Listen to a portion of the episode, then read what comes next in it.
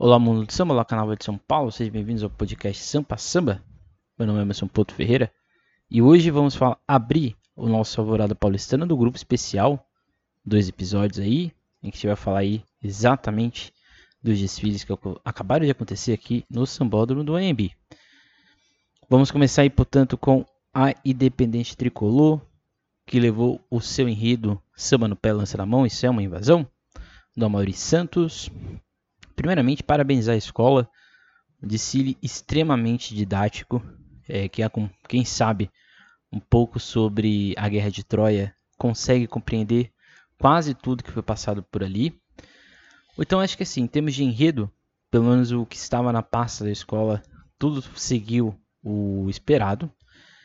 A questão fica exatamente como que os croquis foram mandados, ou como as fotos foram mandadas, é, tendo em vista o, algumas alterações em termos de cor, de formas, de texturas que as fantasias apresentaram. Em termos de comissão de frente, uma comissão de frente muito bem ensaiada pelo Ato Rosas.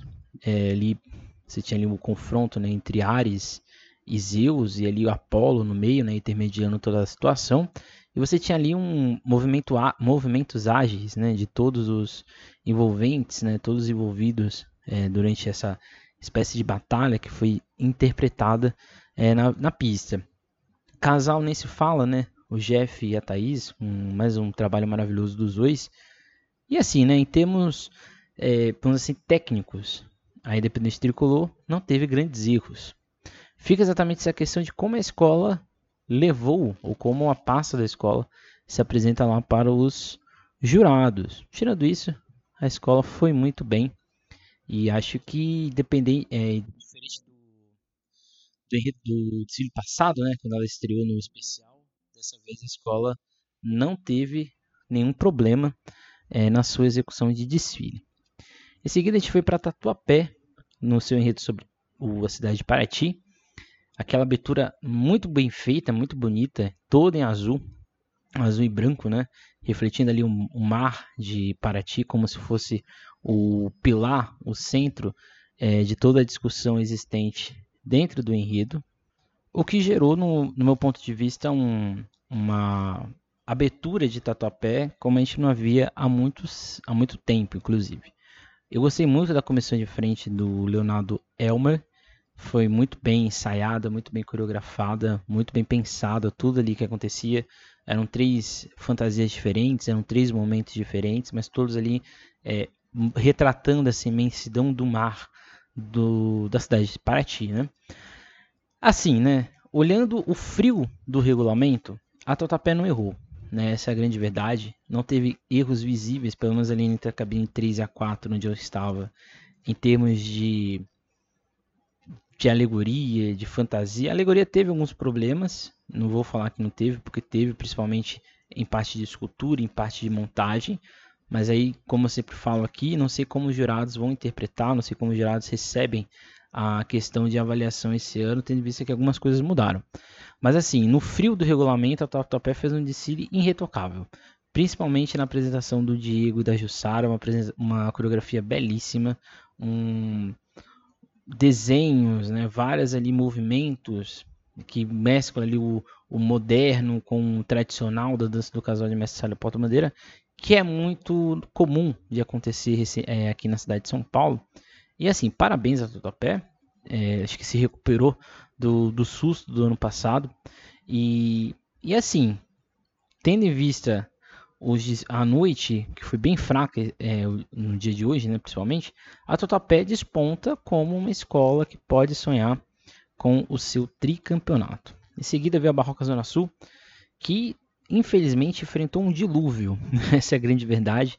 Ali no, na parte quando a escola estava chegando na, na, na, dispersão, a escola teve um, simplesmente um dilúvio, né? caiu um dilúvio, a chuva não parava de cair, não parava de, de vir, e a escola fez uma apresentação, eu diria que aguerrida, né? Porque nessa situação, você entregar alguma coisa, você tem que ser parabenizado. Então, nesse sentido, é, parabenizar a escola como um todo por ter acreditado até o final na execução do desfile mas o, a chuva apresentou seus problemas, né?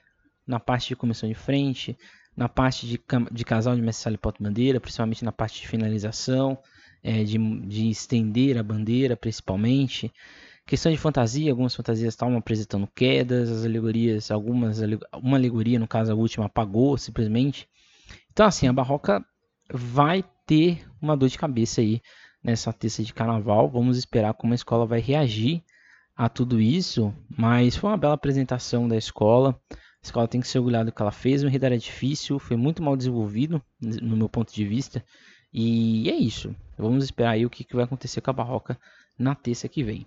Em seguida, a Vila Maria, no seu enredo sobre a Vila Maria, né, que ali do Cristiano Bara. Primeiramente, parabenizar a Laís e o Edgar. Que apresentação incrível, que performance. Era uma apresentação dos dois, né, um bailado que meio que era de exaltação ao pavilhão da Vila Maria, né? E tinha alguns momentos ali, principalmente na parte final, em que eles se aproximavam, aí eles beijavam a bandeira e ela entregava, né? A Laís entregava a bandeira para os jurados. E aquilo ali foi muito bonito, no meu ponto de vista. Uma das melhores coreografias da, da noite. Teríamos uma outra coreografia que eu acho que foi bastante interessante também nesse dia. Comissão de frente, eu achei muito legal. Comissão de frente da Vila Maria. Uma comissão de frente alegre, né? espontânea, despojada. Tinha aqueles triciclos bem interessantes. Mas a escola, por algum motivo, travou. Né? A escola foi, foi muito travada, no meu ponto de vista. Eu não sei se o samba contribuiu com isso ou algo do tipo. Embora a bateria fez uma apresentação muito boa. Mas eu acho que eu senti a escola muito travada ao longo de toda a apresentação, ao longo de todo o desfile. O que, indo para a parte visual, né, é que a gente tem alguns, algumas questões, né. Não estou falando que os carros eles eram feios, né, mas os carros eles tinham uma montagem tanto quanto esquisita, né. Por exemplo, abrir alas, você tinha um vazio, simplesmente a alegoria tinha um vazio. E não tinha pessoas, não tinha composição, não tinha ali uma interação. Em compensação, o segundo carro ele era muito realista, né? E aquilo é, tirava a questão carnavalizada da, da situação. Então, é, eu acho que a Vila Maria, diferente dos últimos anos, ela apresentou questões. No frio do regulamento, eu acho que a Vila Maria também não foi tão bem. Né? Então vamos ver como que a escola vai, vai se reagir. Mas o enredo foi muito interessante, né? A abertura foi muito bonita, muito emocionante para o componente, creio eu. E, mas a parte final do desfile ainda não me convence, né? Acho que o, os argumentos utilizados para falar do assunto eu ainda acho que são tanto quanto falhos. Em seguida a gente veio com a Rosas de Ouro, no Rio do Quindala, que amanhã não seja um ontem com um novo nome, do Paulo Menezes. E assim, né, eu separo o desfile da, da, da Rosa, assim como da Tomaio, em duas partes, né. Tem esse começo da Rosa de Ouro, que é muito bonito, esse rosa, rosa e branco, que é magistral, divino. Mas depois a escola vai perdendo, perdendo fôlego, né? E chega no último carro com uma sensação de que o negócio deu uma desandada, principalmente em termos de acabamento, em termos de é, narrativa, de construção, de montagem. Então acho que ficou uma coisa muito esvaziada na parte final do desfile. Eu acho interessante desse, dessa abertura da Rosa de Ouro é a comissão de frente, né? Uma comissão de frente bastante ousada, bastante fora do comum, uma interação interessante com o tripé se tivesse chovido, acho que seria uma dor de cabeça, mas ainda bem que não choveu.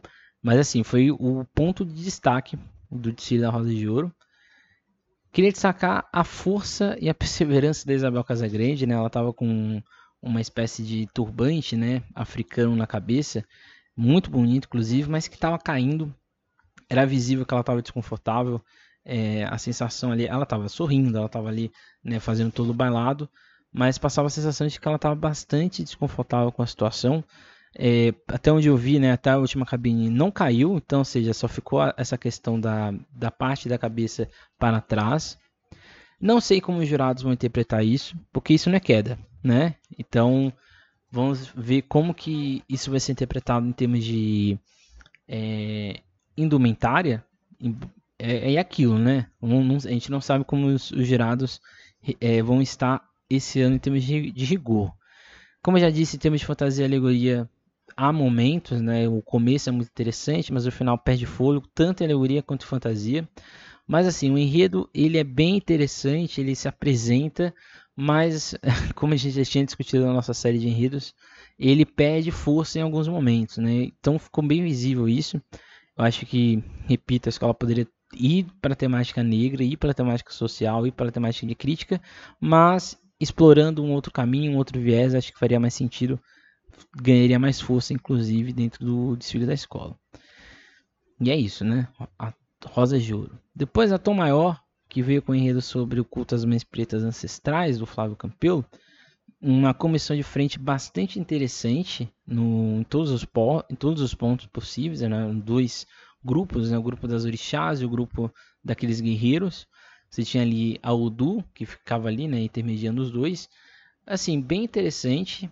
Embora a parte da aparição da Nossa Senhora Aparecida, eu acho que era um tanto quanto desnecessária. Mas a ideia da comissão de frente é fazer uma síntese do enredo. Então, nesse sentido, tá dentro do enredo, é uma síntese e tá legal.